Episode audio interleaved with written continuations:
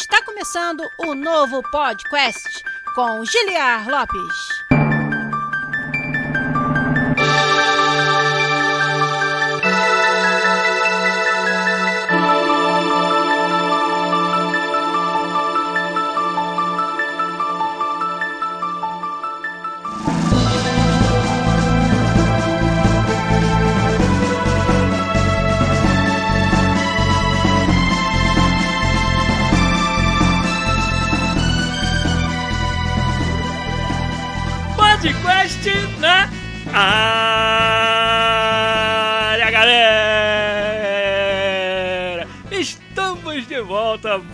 Vez nesse que é o único podcast onde você conversa em português com profissionais da indústria de games internacional. Eu sou o Guilherme Lopes, game designer aqui da série FIFA na Electronic Arts em Vancouver, no Canadá. Hoje em mood nostálgico com vários antigos conhecidos, amigos, apoiadores do podcast na live com a gente da Twitch. Também o mood nostálgico, essa camisa do Barcelona que só quem tá na live tá vendo aqui. Camisa bem bonita, né? Amarelona e vermelhona. Que do, dos tempos vindouros, né? Dos tempos antigos em que o Barcelona era um time top aí do futebol mundial. Mas quem é top sempre no videogame mundial são os nossos queridos ouvintes, nossos queridos amigos aqui do podcast que acompanham sempre a live, me ajudam a fazer essa live fantástica aqui toda semana. Agora de volta no formato que vocês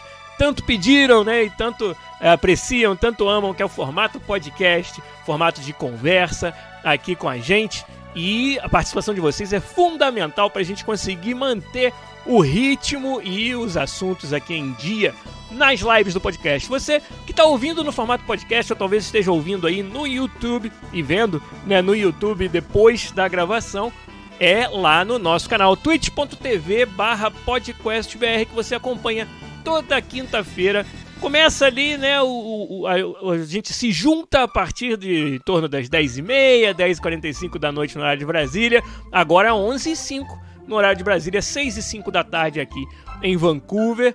E a gente faz essa live sempre às quintas-feiras, a gravação de cada episódio do podcast no nosso canal. E para isso a gente conta com uma galera fantástica que está sempre me ajudando aqui. Alguns figurinhas fáceis, outros figurinhas que estão retornando depois de um tempo aí. Quero dar o meu salve para todos, todos vocês aí que estão comigo. O Phil Strife foi o primeiro, sempre manda o seu Hello World lá na frente de todo mundo. O Vitor Lopes também chegou já perguntando: o que, que eu perdi? Cheguei tarde. É, e quem mais? Ó, o Freak Time tá aí também, que disse que faz muito tempo que não vem a gravação. O Menino Sombra, direto da Nova Zelândia, que tá assistindo enquanto tá trabalhando, não conta pra ninguém. Mas se não, não soubesse, né, dar um sneak attack, não seria Menino Sombra. Muito obrigado também pela sua presença. O Garu, Wild Garu, nosso querido moderador da nossa comunidade lá no Discord, assim como, é claro, o Vitor Lopes também é. Tá aí com a gente também, obrigado, Garu. O Hugo Blanco e o Bruno Pisol, esses dois, cara, apoiadores fantásticos. São algumas das pessoas que estão comigo aí há mais tempo nessa, nessa caminhada, inclusive acabaram de nos dar subs com suas contas Prime Gaming hoje aqui nesse comecinho de live já. Então muito obrigado Bruno Pisol, muito obrigado Hugo Blanco ou Blanco Hugo aqui no nosso chat. Quando vocês ouvem aí, quem tá na, no formato podcast, por exemplo, um barulhinho, né? O, é, o, é o, o efeito sonoro do Mysterious Stranger, o estranho e misterioso do Fallout. Dun, dun, dun, dun. Quando fizer assim, você não entender por que, que teve esse barulhinho, é porque alguém, algum dos nossos ouvintes fantásticos, nos deram uma sub ou um follow aqui no nosso canal da Twitch. Aí, ó, acabou de acontecer, o Garu também deu sua assinatura com o Prime Gaming pra gente, e aí vocês ouviram o barulhinho do Mysterious Stranger do Fallout. Tinha que ser temático de Fallout ou de Chrono Trigger, senão não seria podcast, né? Muito obrigado, Garu, também seu apoio de sempre, é patrono, é assinante do canal e é moderador da comunidade também, tá sempre com a gente. O Hanik BR, o Giat BR também estão aí, seguem essa linha, né? Podcast BR, Hanik BR, Giat BR, de, de nicks aí que eu gosto bastante. Sempre orgulhosos aqui da nossa brasilidade. Quem mais está com a gente aqui? Deixa eu ver se faltou alguém. O Arthur57UJ também está com a gente. O Matheus, Matt Real 95 aí, perguntando o que vocês acharam do GT7. Tá perguntando ali. E o Phil Strife perguntando do Fallout 3. O que, que tem Fallout 3? É, acho que é o barulhinho do, do Mysterious Stranger mesmo, né? E o Renick BR achava que o barulho era do Left 4 Dead, não sabia porquê, mas agora você sabe. Gente, episódio 390. A gente hoje vai fazer um episódio bem livre. Eu quero muita interação com vocês. Vou estar o tempo todo lendo o chat aqui. Quero comentar um pouco sobre jogos que eu estou jogando, um deles bem novo, o outro não tão novo assim, o jogo do ano passado, mas que estão fazendo a minha cabeça. O Vitor Lopes está falando que a minha camisa do Barcelona é feia, camisa amarelo neon com vermelho aqui. Só quem está na live e quem assiste pelo YouTube que vai saber qual é. A camisa da época que o Felipe Coutinho assinou com o Barcelona, eu lembro que eu comprei essa camisa nessa época. Felipe Coutinho agora no Aston Villa. Então, gente, vamos fazer um episódio como eu falei super livre, super aberto. Vou fazer uma pergunta para vocês, vocês me respondem aí. Na volta dos avisos eu li a resposta de vocês. O que, que vocês têm jogado? O que, que tem feito a cabeça dos jogadores e jogadoras que estão aí no nosso chat? Qual que é a boa da vez aí na playlist de vocês, nos joguinhos? Quando eu voltar, eu vou ler as respostas de vocês e vou falar um pouco também sobre a minha playlist atual. Vamos fazer aquela subidinha de música aqui manualmente, como vocês sabem, né? E vamos ver se vai funcionar. Qualquer problema técnico me avisem aí, por favor. Mas a gente dá os avisos e na volta eu leio as respostas de vocês. Os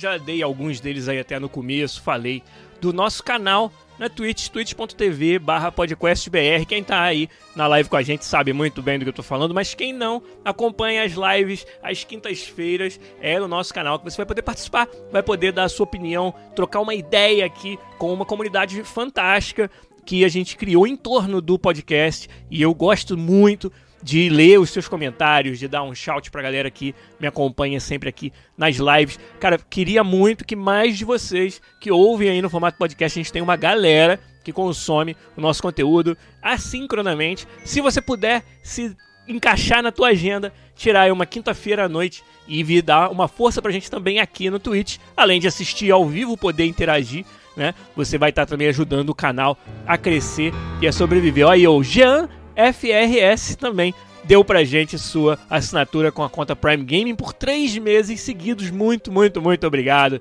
Né? Tenho, cara, galera muito fiel, assim. Eu fico muito feliz que até depois de um certo hiato, de um tempo onde a gente mudou o formato do conteúdo aqui, vocês não nos abandonaram e agora espero que voltem, voltemos todos com força total. Eu tô voltando pro formato podcast com força total, pode ter certeza.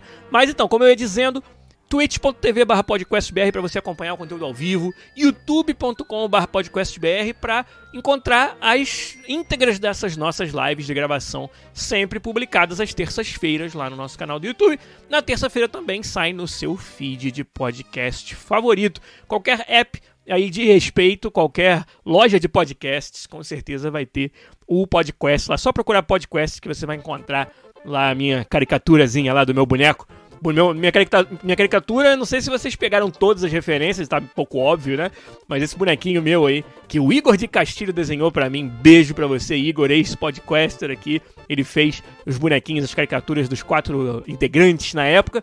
E o meu, eu né, falei para ele um pouco da, dos meus jogos, como se ele já não soubesse, meus jogos favoritos da vida. Ele botou a faixinha na cabeça para ficar parecido com o Chrono, do Chrono Trigger. Colocou um, um jumpsuit do Fallout, né? Tô bem com aquela roupa do azul e amarela do, do, dos Vault Dwellers, né? Os habitantes das Vaults do Fallout. E na minha mão tá uma Portal Gun, é a arma do portal um dos meus jogos favoritos também da vida aí. Eu fico, pô, muito feliz assim, esse bonequinho fez fez minha minha cabeça aí. E e aí você vai encontrar, cara, facilmente podcast se você procurar hein, em qualquer uma das plataformas de podcast que você curte. Além disso, a gente está em todas as redes sociais também. Quer interagir com a gente lá no Twitter? É PodQuestBR. No Instagram é também PodQuestBR. Né? Não sei se tem alguma outra rede que a gente está presente, mas se pedir com carinho, até zap zap a gente troca ideia aí. Mas tudo bem. E é claro que um outro lugar muito maneiro para você interagir com a nossa comunidade é lá no nosso servidor do Discord discord.link barra podcast é onde você vai encontrar o link para entrar na nossa comunidade e interagir com uma galera, cara, muito maneira, uma comunidade muito saudável, onde você vai encontrar tudo que você precisa saber sobre jogos, sobre desenvolvimento, começar na indústria, arrumar um emprego. Lá tem um canal só de oportunidade de emprego, onde muita gente já encontrou oportunidades por lá. Eu estou interagindo sempre que eu posso lá e os nossos patronos também. Né, nas nossas campanhas de financiamento coletivo, tem canais exclusivos para eles, mas a gente fala um pouquinho mais sobre financiamento coletivo no segundo intervalo. Por hoje, por agora, pelo menos, gente... esses são os avisos de hoje, dessa primeira parte. Então agora vamos dar uma lida nos comentários de vocês. Eu perguntei o que, que vocês estavam jogando. Vamos ver aí. Quem chegou depois, ó, manda pra mim aí. O que, que vocês estão jogando? O que, que tá na playlist de vocês? O, o Pedrinho Sex falou, ó. Jogos não faltam na playlist, Rocket League e FIFA, mas está jogando o God of War 4, o novo God of War, o mais recente que a gente teve, né? Antes agora do, do God of War Ragnarok, Ragnarok, que vai sair, o Pedrinho Sachs está jogando o, o novo God of War, que é um dos meus jogos favoritos aí também de muito tempo. Jean FRS falou Cyberpunk 2077. Se você tivesse chegado um pouquinho antes, antes de eu abrir a câmera aqui na live, né, enquanto a gente estava ali no, no, no esquenta, eu toco as paródias, né? Aí até para quem não sabe, ó, isso não sai no feed do podcast, não sai no vídeo do YouTube, é só para quem acompanha live uh, no Twitch, até por motivos de direitos autorais das músicas. Eu sempre toco no nosso esquenta ali antes de abrir a live. Quer dizer, a live está aberta antes de abrir a câmera e começar aqui a gravação. Eu sempre toco as paródias do podcast, umas musiquinhas que a gente fez com temáticas de games, né? E aí tem uma delas que é sobre Cyberpunk 2077 e o fiasco que foi o lançamento do Cyberpunk, né? Tá bugado, é o que a música fala o tempo todo. Então, se você tivesse chegado um pouquinho antes, você tinha ouvido aí a nossa paródia de Cyberpunk 2077. Japantown Funk é o nome da música. O que mais que vocês estão jogando aí? Deixa eu ver, né? O. Deixa eu ver, o Vitor Lopes falou É o Mago. Não conheço esse jogo, rapaz, mas. Fiquei curioso agora. O Hugo Blanco tá jogando Mass Effect 1 pela primeira vez na vida, acredite se quiser. Hugo, eu fico, fico sim, chateado com por você, porque o Mass Effect 1 é o meio que o patinho feio da franquia. É, quer dizer, acho que o Andromeda ganhou esse, esse título depois que saiu, mas o Mass Effect 1 né, conhecidamente ele tem mecânicas e uma jogabilidade muito mais travada. Ele não é tanto um jogo de ação gostoso de jogar, como certamente o 2 e o 3 se tornaram. Né? E o Andromeda também, a parte de jogabilidade, é muito, muito gostosa. E que pena, né? Que o 1, é claro, os jogos são fruto do seu tempo. Né? O 1 foi um jogo fantástico na época, né? Mas se você não conhece a franquia e está conhecendo pelo 1, você vai cara, ficar muito. Vai explodir sua cabeça o 2 e o 3, com certeza. O jogo do 1 pro 2, a franquia Mass Effect dá um salto de qualidade absurdo. Então tomara que você tenha essa, essa vontade, essa empolgação de seguir jogando a franquia, que eu acho que, cara, chegando no 2 é que você vai ver por que, que tanta gente tem a franquia Mass Effect num lugar especial do seu coração. E tomara que aconteça isso com você também. Né? O que mais que vocês estão jogando? O Arthur571J falou It Takes Two com a esposa. E terminou hoje, inclusive. Muito legal. It Takes Two, jogo que ganhou o jogo do ano do The Game Awards. E o um jogo considerado uma das melhores experiências co-op já feitas na nossa indústria. Né? E não é porque ele é da EA, não, não é porque eu sou suspeito para falar, não é porque o It Takes Two é um jogo especial realmente. Arthur, o que, que você achou? Espero que você tenha gostado tanto quanto é, né, muita gente que eu conheço é, gostou do It Takes Two. E a sua esposa também, tomara que vocês tenham curtido a experiência co-op aí. O Freak Time falou: ó, tô terminando a demo do meu jogo. né, deve estar desenvolvendo a demo do seu próprio jogo. E recentemente terminei Nobody Saves the World. Não conheço, vou confessar para você, né, mas pelo nome ele já me remete ao tipo de jogo que eu gosto, sabe? Ele me, ele me lembra, só pelo nome, hein? Não sei nada sobre o jogo, nunca vi um screenshot. Mas eu projeto que seja alguma experiência é, independente com um foco grande em storytelling, né, em contagem de história e a, algo assim um pouco um jogo mais aberto, né, um jogo mais interpretativo.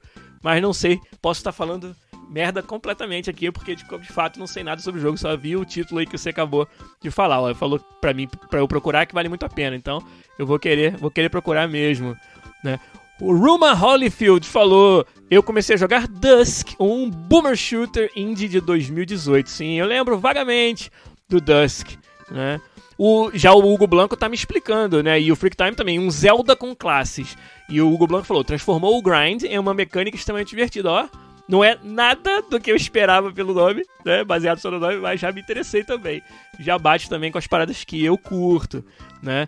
O Renick BR tá jogando Hearthstone e Rocket League. Joga mais para passar o tempo. Tem. Vocês, acontece com vocês isso? Comigo acontece. De ter certos jogos que você acaba que me jogando, sabe, por default, né? Jogando porque, sei lá, porque dá na telha de botar o jogo ali e jogar mas não é. Assim, é um jogo quase que você joga casualmente. Eu não sei se essa é a palavra. Mas você joga porque você joga, porque você está acostumado a jogar, porque é ali um ambiente onde você está sempre retornando para ele. Então, imagina Hearthstone, por exemplo, né, que o, o BR é, citou. Não, foi o é, foi ele que falou. O Hearthstone, para mim, ele é muito parecido com o FIFA nesse sentido, né? Quer dizer, o Hearthstone para os outros é parecido com o que o FIFA é para mim, eu acho. Que é aquele jogo que eu tô sempre ali, sempre grindando um pouquinho.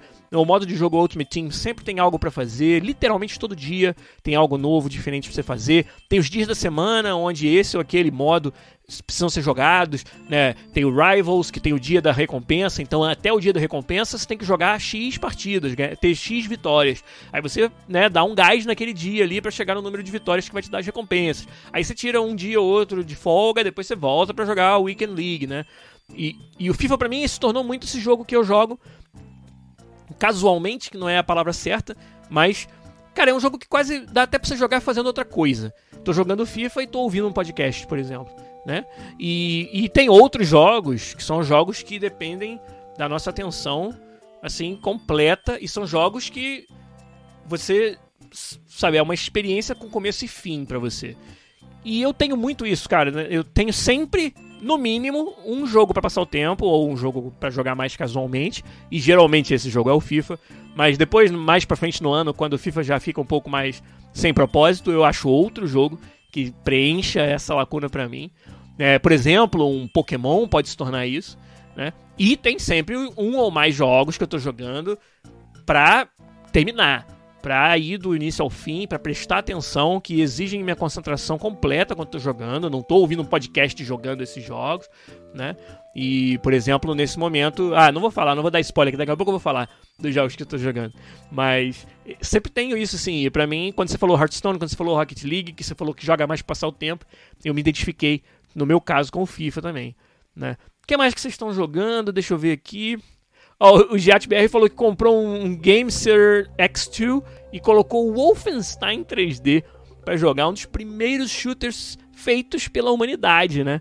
A pérola aí do, da id Software. Muito maneiro. Ó, o Garu zerou Hollow Knight. Parabéns, cara. E aí decidiu dar um tempo dos plataformas 2D e voltou para Skyrim mas me falem, qual plataforma tá jogando Skyrim? Na torradeira, na geladeira, na Alexa? Qual plataforma que você tá jogando aí? E pior que eu falei o nome dela, ela deve estar. Tá, deve estar tá respondendo ali na sala, mas tudo bem. o JetBR tá jogando o Hitman Trilogy, a trilogia da série Hitman aí recente. O Freak Time tá jogando um que eu tô muito curioso para jogar, que é o Death's Door, a Porta da Morte. Cara, tem todo jeito de ser um jogo que eu tô muito afim de jogar, que é muito minha cara, cara, que é muito meu jeito. Então, quero experimentar o Death's Door.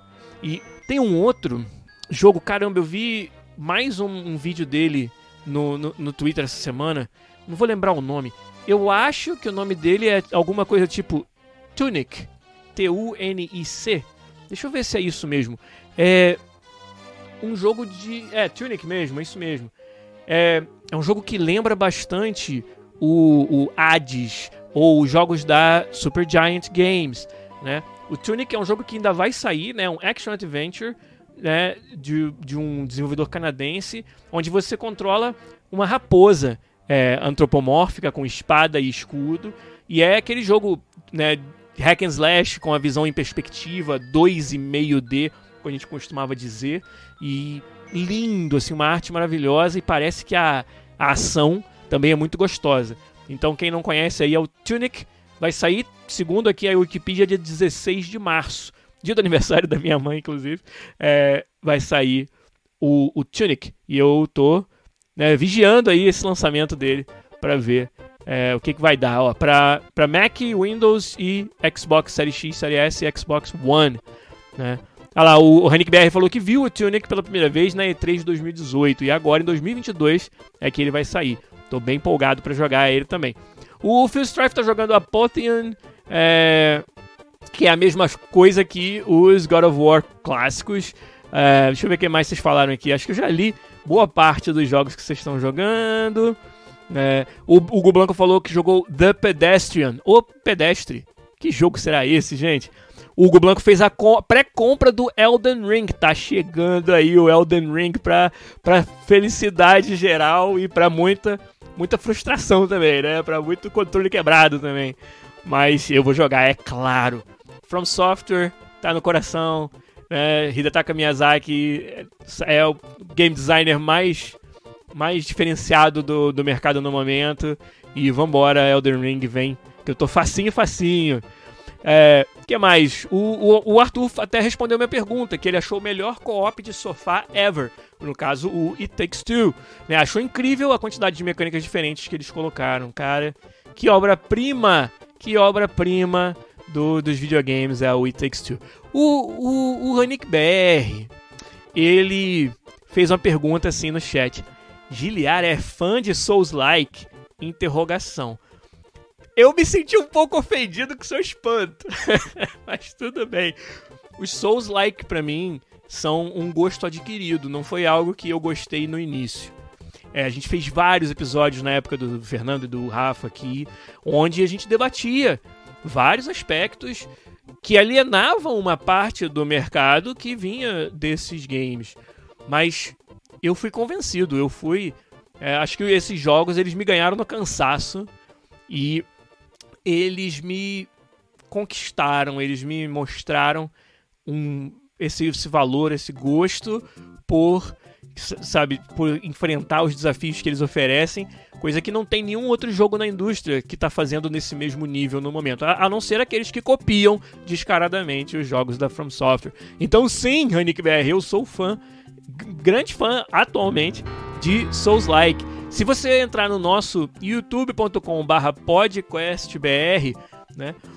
o garoto falou, eu fui convencido, é o jeito do Giliard dizer que o Seco deu aquela forcinha, né? No, no, começo ele deu, no começo realmente isso aconteceu. Ele entrava no co-op pra me, me salvar, para me ajudar, para matar um chefe sinistro aí.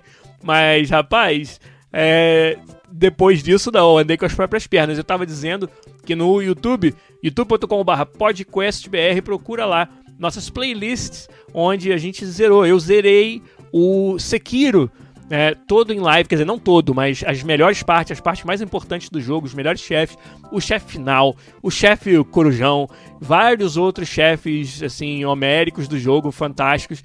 Eu, eu matei em live né? Venci em live no Sekiro. E tem live também de Dark Souls 3 que a gente fez. Eu joguei o Demon Souls Remake recentemente no PlayStation 5. O primeiro jogo de PlayStation 5 que eu joguei. Eu não tinha jogado o Demon Souls, né? E, e curti demais. E o pessoal já tá me zoando aí. O Giat falou que eu curto Untitled Goose Game, que é uma live famosa do nosso canal, onde eu dei Rage Quit de tão ruim que eu achei o jogo. Eu parei a live no meio e falei, gente, tem sentido ficar fazendo live de Untitled Goose Game, vou embora, vou, sei lá, vou fazer cocô que eu ganho mais do que jogando esse jogo, mas tudo bem. Olha, o Arthur57, o J, também nos deu uma assinatura com sua conta Prime Gaming, cara. Muito, muito, muito obrigado. É, e o Hugo Blanco perguntou, sério, eu achei o jogo maravilhoso. Cara, o, o Untitled Goose Game, ele simplesmente não clicou pra mim. É um jogo meio de fazer merda, né, na cidade e ver a merda acontecer e dar risada. Mas é um negócio meio assim, meio solto. É meio que um, um humor meio, sei lá... Ah, eu não, eu não quero dar adjetivos que possam não fazer jus, né? Não fazer justiça ao jogo, porque tem muita gente que gosta. Mas tem certas coisas, né? Tem certos tipos de, sei lá, de comédia que que pessoa, algumas pessoas pegam e outras não pegam. E eu não peguei. Não foi para mim. Ah, eu não acho que tenha nada de tão errado assim no jogo, mas ele não foi para mim. E aí na live eu, eu, exploro isso um pouquinho mais. Então, quem tiver curioso, youtube.com.br podcastbr, procura lá a minha live de Untitled Goose Game. E vejam a minha expressão de, de frustração com o jogo lá. Eu vou deixar para vocês procurarem lá. É, cara, vocês estão. O, o, chat está muito movimentado, eu tô muito feliz de ver. Pô, bem maneiro que vocês estejam falando tanto. O Room of Holyfield também deu sub com sua conta Prime Game. Muito, muito, muito obrigado. Três meses de apoio. Tier 1 ainda por cima. Valeu demais o apoio de vocês. Vocês são fantásticos mesmo. E então, agora que eu já li, acho que ba basicamente tudo, né? Teve uma, uma conversa aí quando eu elogiei muito o, o Hidetaka Miyazaki. Teve aí uma galera perguntando: e o Kojima, né? Parece aquele GIF, sabe? E o PT? E o Lula? Né? E o Kojima? O cara chega, né? Tá. Cara, tem nada de errado com o Kojima, eu curto bastante o trabalho do Kojima, mas para me perguntar assim de designers que estão é, quebrando os paradigmas, que estão até nadando contra a maré, o Hidetaka Miyazaki tá sozinho nessa, né? É, enquanto os jogos todos têm essa tendência de segurar na mão do jogador cada vez mais. Eu não diria que eles são mais fáceis necessariamente, mas eles são muito mais acessíveis. E isso é uma coisa boa, né? Você atingir um público cada vez maior, é, ser um jogo que, que é que é um bom anfitrião para os novos gamers, né? Que é um jogo jogos que fazem um bom trabalho de dar as boas-vindas a novos jogadores e os, os pegar pela mão para que eles consigam galgar a curva de aprendizado de uma maneira mais assistida e mais agradável, menos frustrante. Isso aí é fantástico. Isso é algo que é muito legal e como designers a gente é desafiado a cada dia a fazer mais disso, né? Porém, algo a gente sente que se perde que é, que é nostálgico para quem joga há muito mais tempo e que estava mais acostumado com jogos que, até por limitações técnicas ou de orçamento, não podiam ser tão acessíveis ou tão de fácil aprendizado assim. E essa, esse processo de você aprender na marra, esse processo de você se treinar a ser melhor e, que o, o, né, o, a forma de fazer isso é a tentativa e o erro, é bater a cabeça no jogo durante um tempo até que você consegue transpor aquilo, até que você consegue entender sozinho, através da sua experiência de jogo, o que, que você está fazendo errado e melhorar. Esse, essa jornada de, de se tornar melhor na mecânica de um jogo, de se, né, galgar realmente essa curva de aprendizado, tipo, no, no braço, né, na marra, é, é uma experiência que a gente cada vez mais é, sente falta, né? E isso é o que eu acho que os jogos feitos pelo Hidetaka Miyazaki resgatam, né? E é um, claramente uma direção contrária a que a maior parte da indústria, a imensa maioria da indústria está indo no momento. Né? Ele não se preocupa de que os seus jogos vão alienar uma parte do público, não se preocupa que a frustração causada por esse processo de tentativa e erro vá afastar muitos jogadores que não, simplesmente não é isso que estão procurando no game e é ok que eles não estejam, isso não os faz ser menos gamers, menos jogador do que os outros que também tem muito gatekeeping, né, como a gente chama na indústria, né? É, gatekeeping é alguém que quer botar uma barreira, um por, uma porta de entrada para que os outros sejam parte da comunidade, né? Então tem muito isso no, nesse meio, né? Dos jogos difíceis, dos jogos da série Souls. Ah, se você não tem, é, sei lá, né, é, coragem, ou se você não tem, se você não aguenta, né, terminar um jogo difícil da série Souls, você de alguma forma é menos valioso, é menos capaz, é menos, sabe, é, é menos gamer. E eu rejeito isso completamente. Acho que isso é uma palhaçada, uma babaquice. É, mas acho sim que é uma decisão consciente da From Software e dos designers como Hidetaka Miyazaki de que o jogo deles não vai ser para todo mundo mesmo e vai alienar uma parte do mercado e eles estão ok com isso. Eles acham que para agradar esse outro público, para agradar o público que consegue ver o valor nisso e que tem tempo e tem saúde mental é, à disposição de passar por esse processo de frustração e aprendizado e ficar melhor e get good, para eles vale a pena atender a esse público, mesmo que isso signifique deixar de atender um outro público. Né? E muitos jogos podem não ter esse luxo, não poder se dar a esse luxo. Né? Muitos jogos, simplesmente o negócio exige que você seja acessível, exige que você atinja milhões e milhões de jogadores, uma quantidade absurda de jogadores, que você não pode excluir as pessoas que, que não estão nessa mesma vibe, entendeu? E, e os jogos da From Software não, eles fazem isso com consciência. E eu acho que para nós que somos jogadores, isso é muito bom, ter essa variedade, ter essa diversidade dentro da nossa né, playlist, da nossa, né, os jogos que estão disponíveis pra gente na indústria. Eu acho isso fantástico. E eu calha de eu ser um jogador muito eclético, de me encaixar em vários desses perfis. Tem a época em que eu tô afim. É, o bom desses jogos da série Souls é que eles não saem um todo ano ou dois por ano. Então você tem tempo de debulhar um deles e aí ter um respiro e aí voltar para o próximo lançamento, né? Então isso aí é uma coisa legal. E nesse meio tempo eu estou jogando coisas completamente diferentes. Né? Um dos jogos que eu vou falar sobre hoje é, cara, não podia ser mais diferente do que a experiência de jogar um jogo difícil da série Souls aí da vida da From Software. E eu curto isso pra caralho também, do jeito que eu vou curtir Elden Ring quando ele sair, entendeu?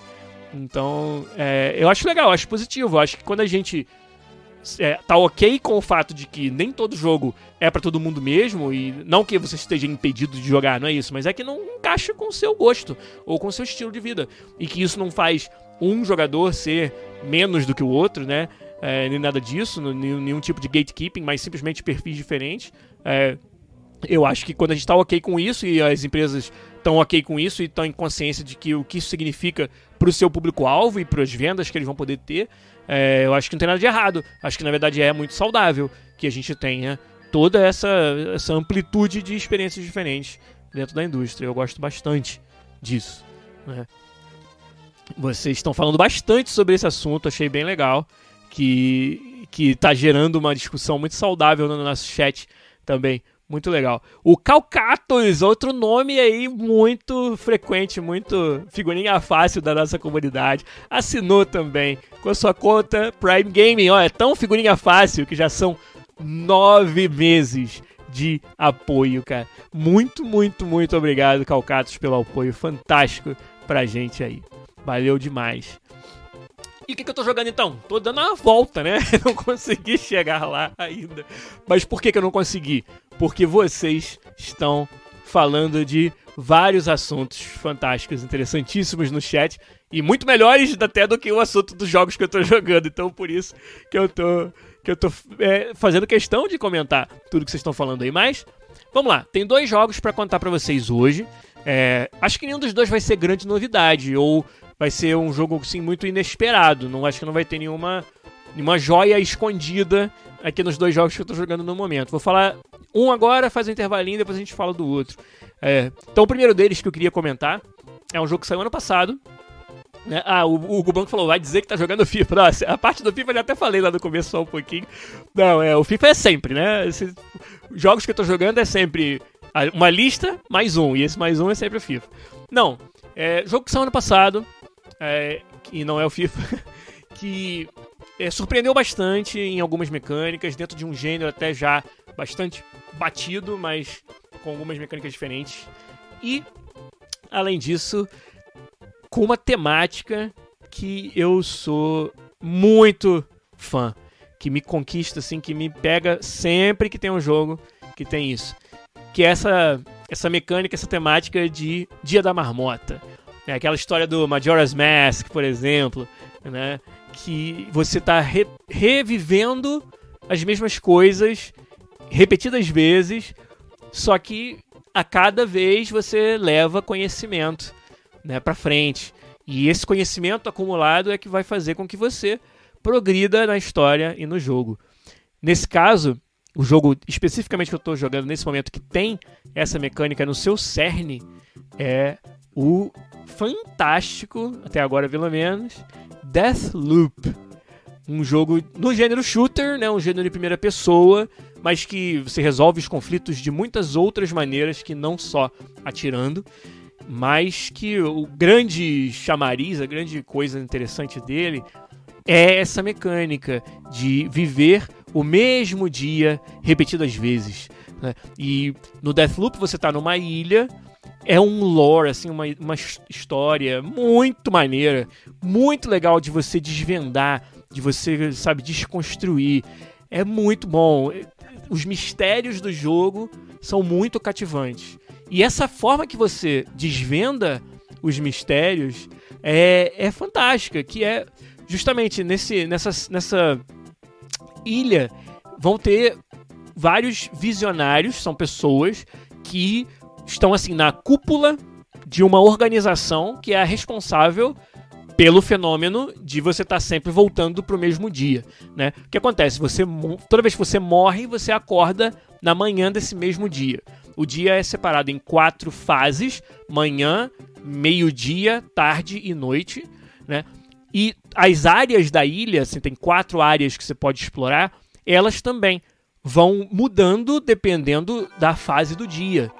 E você só pode explorar uma área por fase de cada dia. Ou seja, num dia tem quatro fases. Eu posso explorar quatro áreas: uma de manhã, uma meio-dia, uma de tarde e uma de noite. Né? E esse, essa é a primeira parada do jogo que é muito maneira, que é simplesmente a forma que cada uma dessas áreas evolui durante aquele dia. Coisas, então já dá para vocês imaginarem o que eu vou dizer. Coisas que você pode fazer que são fantásticas nesse jogo é mudar algo de manhã e ver o resultado disso de tarde ou à noite.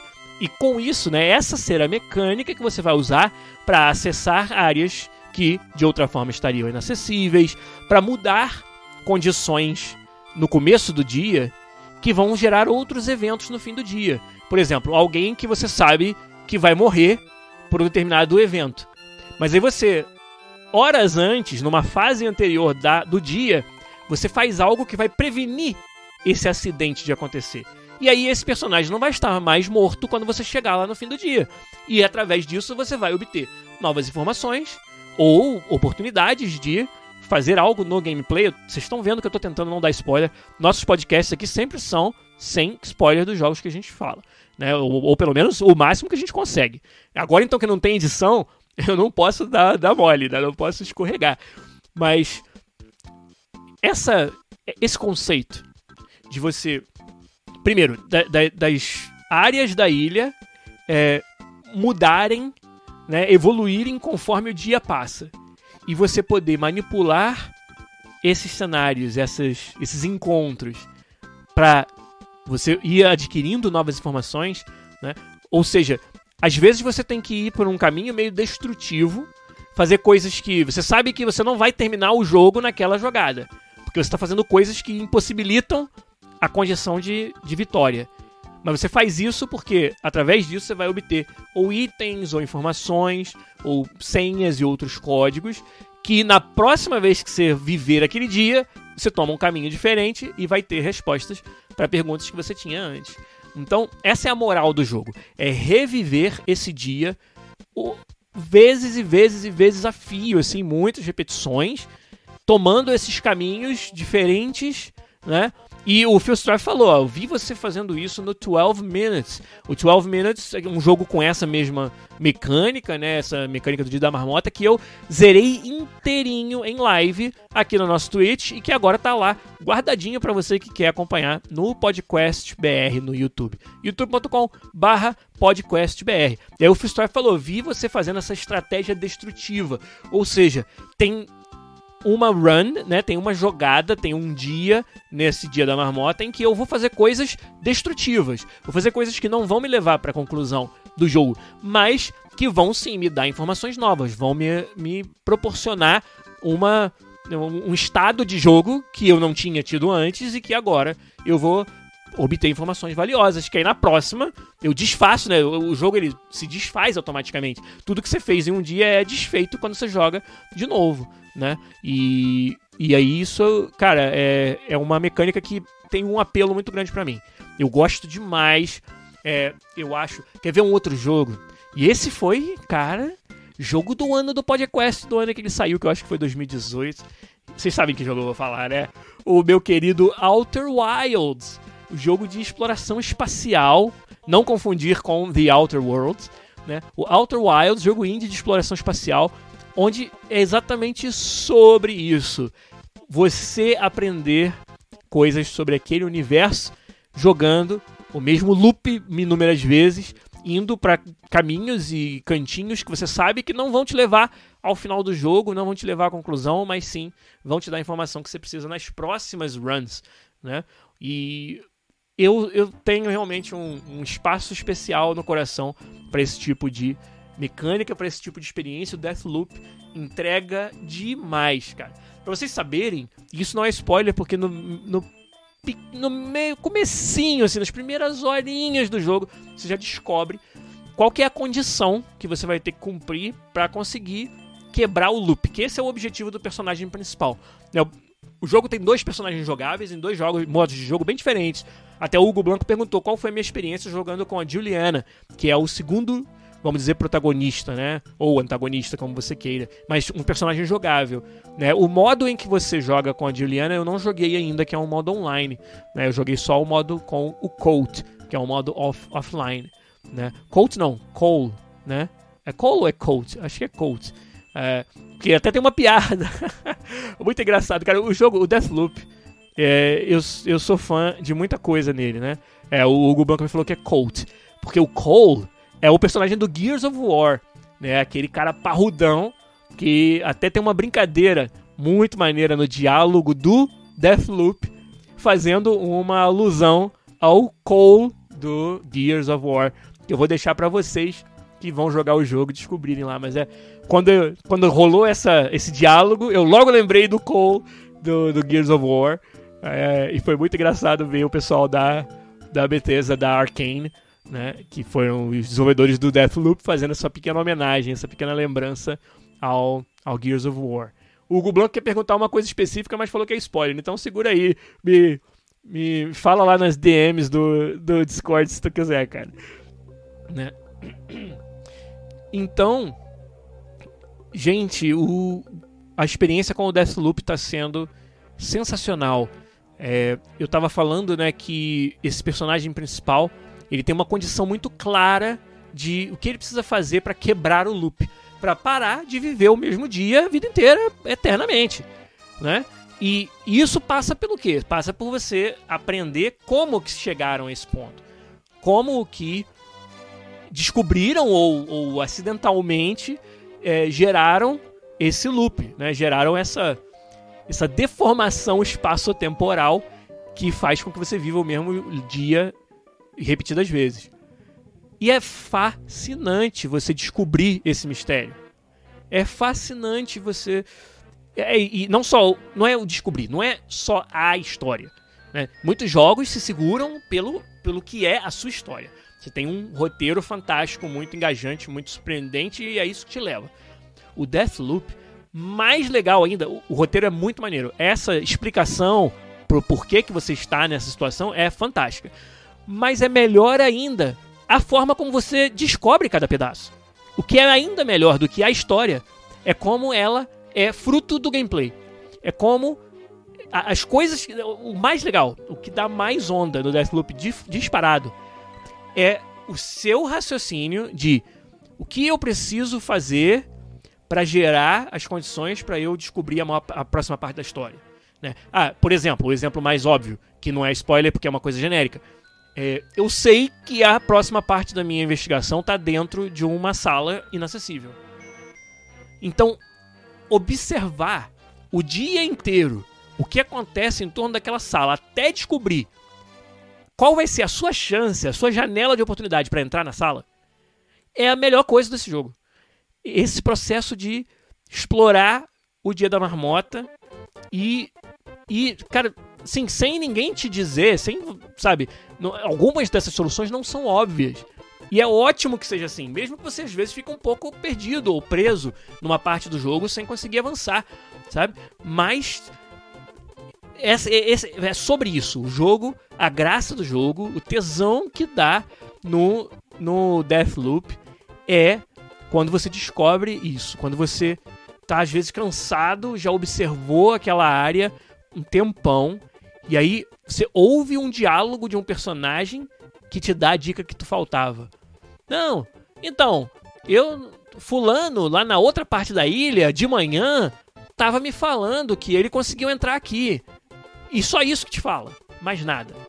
E aí você, caramba, eu vou ter que começar um novo dia e ir para essa outra área totalmente não relacionada com o lugar onde tá a, a sala que eu quero entrar.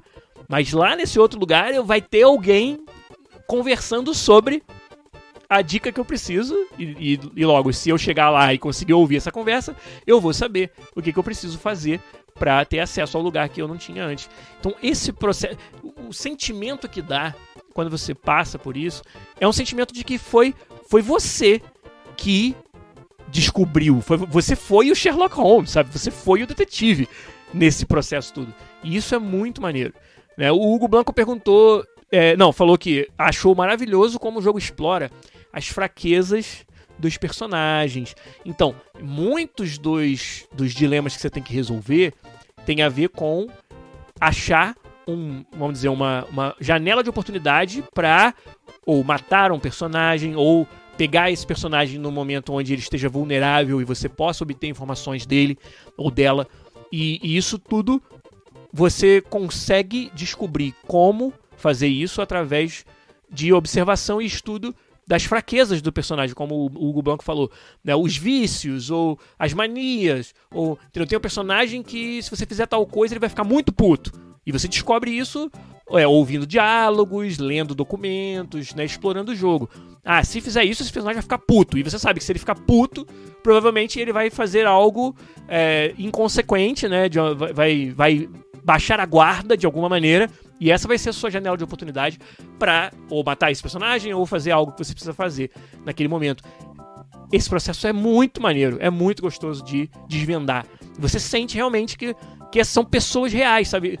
Isso é outra coisa, assim, que o, o fato das, da, do gameplay, né, o fato da solução dos quebra-cabeças estarem nos detalhes, né, estarem no, em diálogos, estarem em, em coisas assim muito minuciosas, que você tem que ter uma atenção grande. Pode ser algo assustador, né, que te deixe travado muito tempo quando você deixa de observar um detalhe, mas é muito poderoso quando acerta e ele faz com que os personagens ganhem vida você se pega fora do jogo pensando nos personagens do jogo. Caramba, será que durante a manhã o Eric vai para tal lugar? Será que ele é o tipo de pessoa que frequentaria esse tipo de ambiente? Olha que louco! Você tá pensando isso não de um amigo seu, uma pessoa real, de um personagem do game, sabe? Porque é aí que estão os detalhes que vão te dar as respostas dos problemas. Então, o Deathloop consegue fazer isso. Consegue ter essa, é, sei lá, essa qualidade no seu mundo e nos seus personagens que fazem com que eles sejam tão reais e que, sabe, a graça toda do jogo está em conhecê-los, conhecer as suas manias, as suas rotinas, seus pontos fracos, como o Hugo Blanco falou, e usar isso para avançar a história. E aí, isso é, assim, fantástico. É, acho que é a melhor forma que eu conseguiria descrever o que tem de maneiro no, no Deathloop para quem não jogou, para quem não conhece, e altamente recomendado. Né? O Garu perguntou se eu já zerei e pediu para fazer live. Não zerei.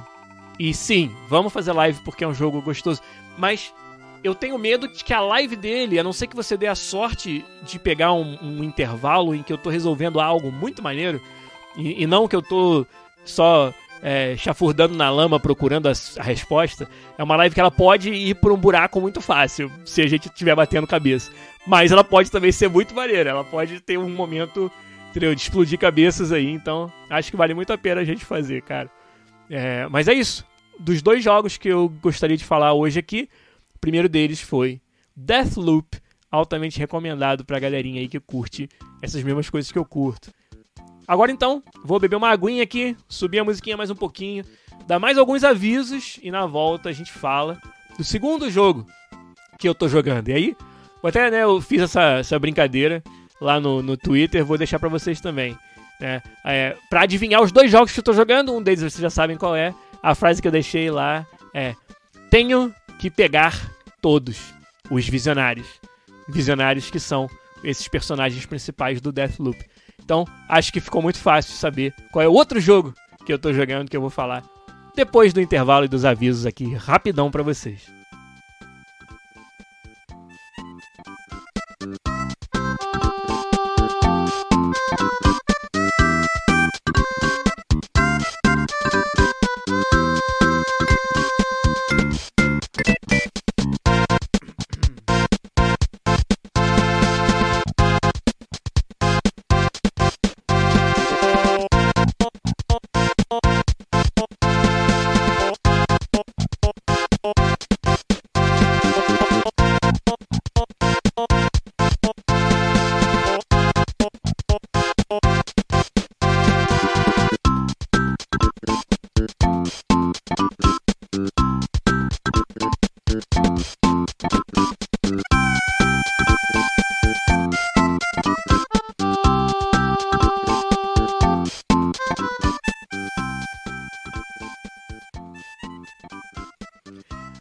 Para os amantes de trilha sonora dos games, essa daí é claro que é Yoshi's Island Super Mario World 2 do Super NES.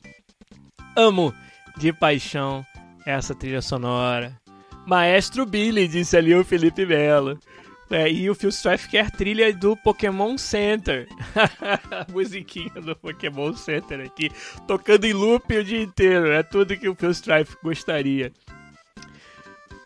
Então, os avisos de hoje, segunda parte deles. Gente, vocês são sensacionais. A comunidade do podcast é o motivo pelo qual o podcast ainda existe, sem tirar nem pôr. Vocês são quem me mantém empolgado de estar sempre conversando aqui. Vocês me, me ensinam muito, vocês me dão muito insight, vocês me dão muito feedback, muito construtivo. Vocês são super educados vocês são super inclusivos com os outros ouvintes. E eu tô sempre muito grato à comunidade do podcast.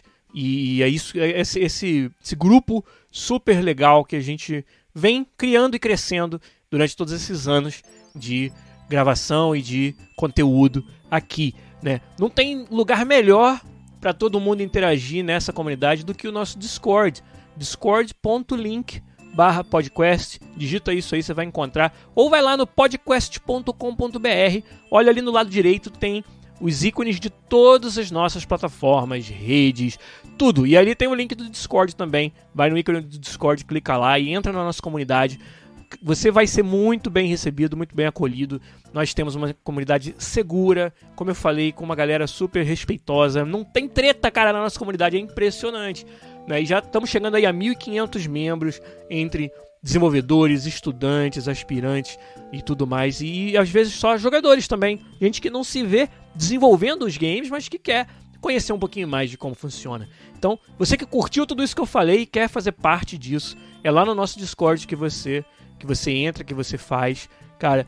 E, e eu fico muito feliz, assim, é a parte mais mais maneira, mais feel good de tudo que a gente faz aqui, é a nossa comunidade.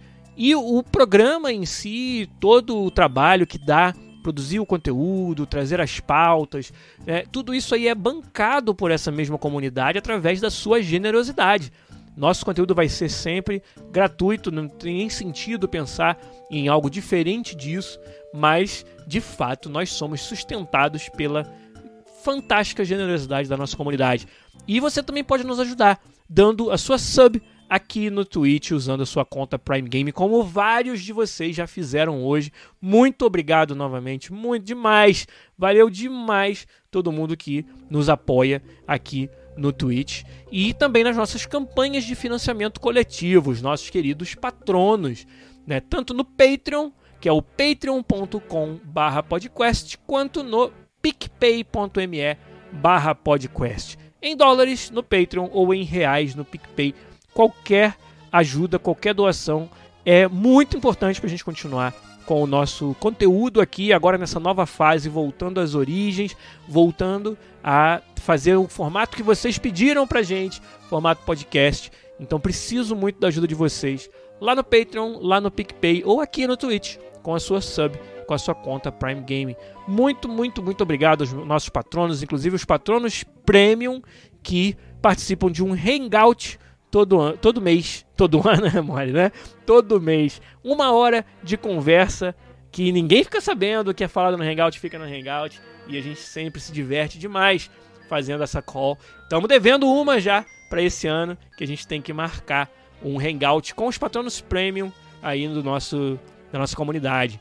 Então, Discord, Twitch, Patreon, PicPay é onde você participa dessa comunidade fantástica e muito obrigado mais uma vez a todos vocês que fazem tudo isso aqui ser possível e faz a gente acordar todo dia com a, ainda com uma grande empolgação, tesão mesmo de fazer conteúdo aqui no podcast para vocês. Valeu. Mas chega de avisos, chega de né, historinha. Vamos falar do segundo jogo que eu estou jogando. Todo mundo aí, com essa dica ficou muito fácil. Todo mundo já sacou, já sabe qual é o jogo que eu tô jogando. Jogo que saiu aí semana passada, muita gente no Twitter, nas redes comentando sobre ele. Pokémon Legends Arceus, ou Arceus, como os meus colegas aqui do Canadá falam. Tô jogando sim, tô, cara, mergulhei no mundo de Pokémon Legends, sim, no Switchzinho da massa, né? Que não é tão da massa assim, porque o Switch é caro pra caramba, principalmente no Brasil. É difícil ser cliente da Nintendo ainda no Brasil, infelizmente. Mas ainda bem que a gente tem figuras fantásticas nessa comunidade Nintendo, como o meu querido Coelho no Japão, que está nessa nova fase. Para quem não conhece o Coelho no Japão, quem que não conhece o canal do Coelho no Japão, é um, o melhor canal de Nintendo que você vai encontrar em qualquer em qualquer lugar. E, e, o Coelho faz um trabalho fantástico também no podcast, que era Final Level Cast e agora é o Up. Então, muito boa sorte, Coelho, Jogadã, Cardoso, Marcia Effect, nessa nova fase do seu, do seu podcast que deixou de ser Final Level Cast e agora é Up. Eu tive uma experiência sensacional participando do Final Level Cast ano passado e agora estou também muito, muito empolgado pela essa nova fase, essa nova jornada desses meus amigos no Up. Mas o Coelho tem esse canal, como eu falei, Coelho no Japão, tudo sobre Nintendo e inclusive com promoções para comprar um pouco mais baratos produtos da Nintendo no Brasil. Então você que quer curtir um Pokémon Legends Arceus ou Arceus, como falaram aí no chat, é, procura lá o canal do Coelho no Japão. Com certeza você vai encontrar muito conteúdo maneiro lá. Coelho é um cara diferenciado, que inclusive já esteve aqui. Fizemos um podcast co-op com o Coelho no, no ano passado. Quem entrar aí no, no youtube.com.br podcastbr vai encontrar esse episódio ou no nosso feed, né, que foi muito maneiro. Mas então, Pokémon Legends. O que, que tem de maneiro nesse jogo? O que, que eu esperava? Honestamente, não esperava grandes diferenças, grande inovação. E até que nisso eu fui é, relativamente, né? Fui surpreendido positivamente. Porque o Pokémon Legends ele muda algumas mecânicas clássicas, algumas formas de jogar fundamentais da série Pokémon. É, acho que é um jogo muito falado, então muitos de vocês já devem ter visto. Eu vou estar tá chovendo um pouco no molhado, né? É, falando isso aqui, mas a forma diferente com que você encontra e captura Pokémons, para mim, é, tá fazendo esse jogo ter totalmente uma vibe diferente. Né? Antigamente você achava Pokémons aonde? Encontros aleatórios no mundo andando por determinados terrenos que tinham chance de ter um Pokémon escondido. E aí você joga um dado e aí se der um determinado valor, bum, encontro, né, um encontro aleatório, encontro no matinho, como disse o Phil Strife, é bem isso mesmo. E no Pokémon Legends Arceus, eles mudaram essa, essa mecânica completamente. Os Pokémons estão visíveis no mundo, eles estão lá. Você está vendo eles de longe. É um jogo com a perspectiva de terceira pessoa, né? de uma 3D, de, de liberdade de movimento, né, 360 graus, né? E, e aí o Hugo Blanco falou, um matinho de 30 centímetros e o Pokémon que tá dentro é um Onix. Mas é, é igual as, é, as, é, as mochilas dos RPGs, né? Você tira ali uma escada de dentro da mochila, você tira, entendeu, dois dois machados de duas mãos, né? tudo tá, tudo cabe na mochila, mas tudo bem. É, e, e aí no Pokémon Legends você está vendo os Pokémons, primeira mudança. Você pode abordá-los de formas diferentes, você pode se esquivar e esgueirar para que eles não te vejam. Você pode usar agora o tal do matinho como um esconderijo, a lá jogos de stealth. E com isso, pegar um Pokémon desprevenido, jogar uma Pokébola pelas costas para aumentar a chance de você capturar ou mesmo dar um ataque de oportunidade, né? Dar um sneak attack quando você quer começar uma batalha. Cara, isso aí já fez a diferença para mim, por exemplo, de conseguir vencer Pokémons Alpha, que é uma espécie né, parruda de um Pokémon, muitos níveis acima dos meus Pokémons. E o fato de eu poder usar essas mecânicas de ambiente para ter uma vantagem na batalha já fizeram a diferença entre vitória e derrota para mim. Eu com um Pokémon nível 17 capturar um Alpha nível 30. Através disso, né, usando o ambiente ao meu favor. Quando que você imaginar que o Pokémon ia ter essa profundidade de mecânica? Mas o Pokémon Legends tem. E isso foi muito gostoso. E tão gostoso que até eu brinquei no Twitter, eu falei que tem uma vibe Monster Hunter. É um exagero, vamos combinar. Monster Hunter é um jogo sobre isso. Um jogo muito complexo nessa parte da sua mecânica, de como você vai atrair e engambelar e montar armadilhas para os monstros. E essa que é a graça do Monster Hunter, é um jogo que a gente ama por causa disso. O Pokémon Legends está longe de ter essa profundidade, não me entendam mal. Mas o sentimento, a vibe, é de um Monster Hunter Light. É de você estar utilizando itens e o cenário para capturar monstrinhos de uma forma um pouco mais fácil. E às vezes capturar pokémons, como eu falei, muitos níveis acima até do que você conseguiria normalmente. Né? E, e, essa vibe Monster Hunter, de novo, não querendo aqui dizer que o Pokémon chega aos pés da complexidade mecânica do Monster Hunter, mas esse, essa, esse mood do Monster Hunter que ele tem para mim encaixou como uma luva na série. E eu gostaria que fosse o padrão da série daqui para frente. É, eu falei isso lá no Twitter, inclusive, quando eu tava tweetando sobre o jogo, que eu, que eu quero que agora esse para mim Pokémon agora é isso, né?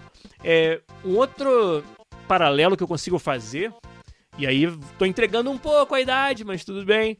Quem aí lembra de Final Fantasy XII? E como ele era diferente dos Final Fantasy anteriores? O 12, uma das suas principais características era essa liberdade de você andar pela fase, pelo, pelos mapas do jogo, com uma câmera terceira pessoa, com 360 graus de liberdade e negociar, vamos dizer assim, os encontros dessa maneira, sabendo quais encontros você quer fazer ou não fazer, o combate totalmente dinâmico, totalmente diferenciado e não estou comparando mecânica por mecânica o Pokémon Legends com o Final Fantasy XII. E se eu quisesse ir mais longe, iria até o Ocarina of Time, Zelda do Nintendo 64, que deu, trouxe toda uma perspectiva nova para esse tipo de jogo, né? Não estou comparando mecânica por, com mecânica aqui, mas o, o salto, né, a de diferenciação que deu na série Final Fantasy, quando eles foram do modelo clássico que eles tinham antes para o Final Fantasy XII, é o mesmo tamanho de salto, eu sinto, que foi dado na série Pokémon, quando eles introduziram essa nova forma de você explorar o mundo e encontrar os Pokémons no Pokémon Legends Arceus. E, e isso é muito legal. Isso é um, uma, um, um, balde de água fresca da, da franquia, né? Que, que eu acho muito gostoso. E até agora, não joguei muito, não tive muito tempo, né? Para jogar o Pokémon Legends. Mas até agora, só isso me segurou no jogo já.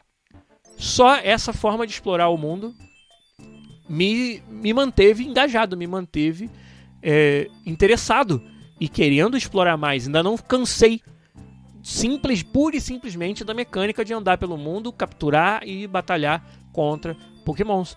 Isso já está sendo suficiente para mim. Independente de outras mecânicas, de outro tipo de metagame que eu ainda nem explorei a fundo. Né? Não cheguei ainda no ponto onde eu vou é, evoluir muitos pokémons, só evoluí alguns. Né? Não cheguei ao ponto onde eu vou fazer breeding, deve ter breeding no jogo, assumo eu. Não cheguei nem ao ponto de, de batalha nos gyms, que eu imagino que vai ter, mas não tenho certeza ainda. Porque ainda estou explorando o mundo. Ainda estou muito perdido, assim, não é perdido a maneira de dizer, mas estou felizão lá. É, só em, em desbravar o cenário e o mundo, essa primeira área grande do Pokémon Legends Arceus, já está sendo. está consumindo meu tempo de uma forma muito gostosa, muito positiva.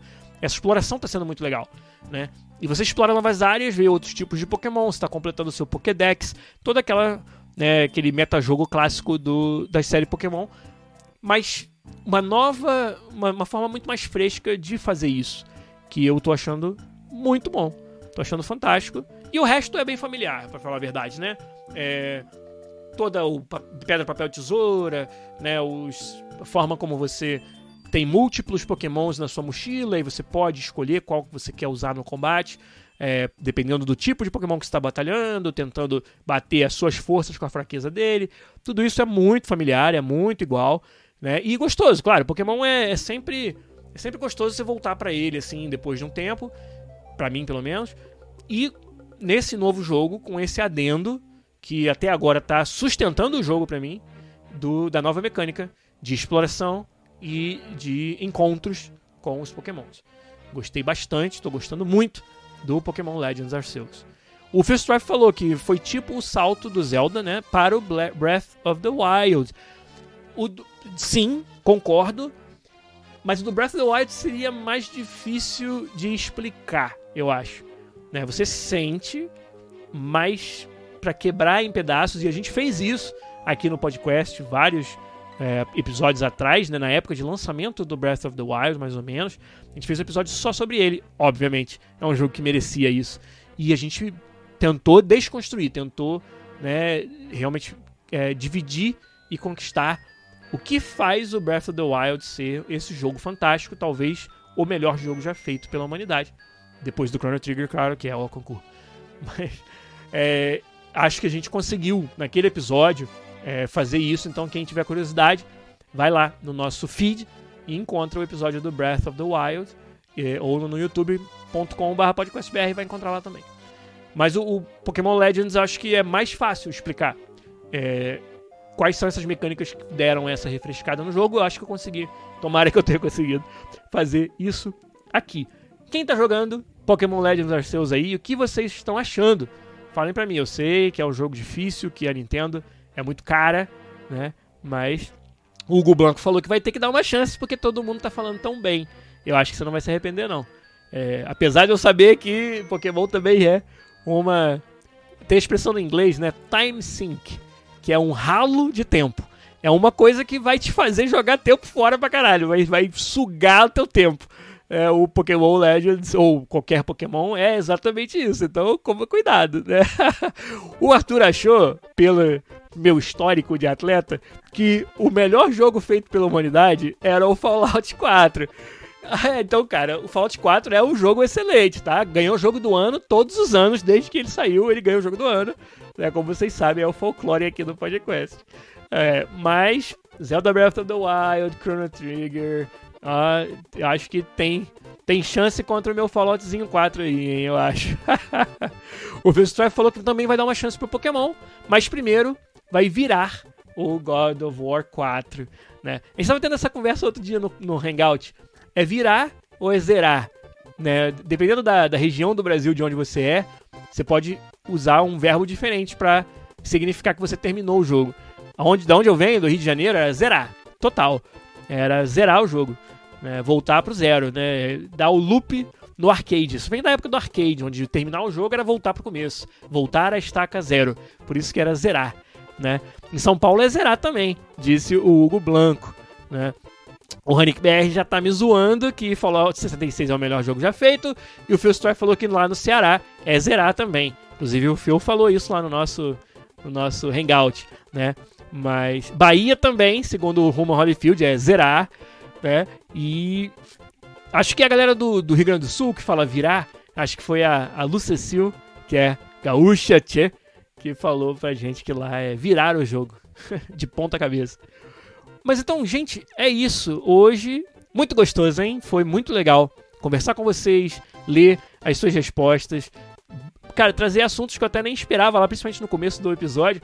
Eu vim com a proposta de falar de Deathloop falar de Pokémon Legends.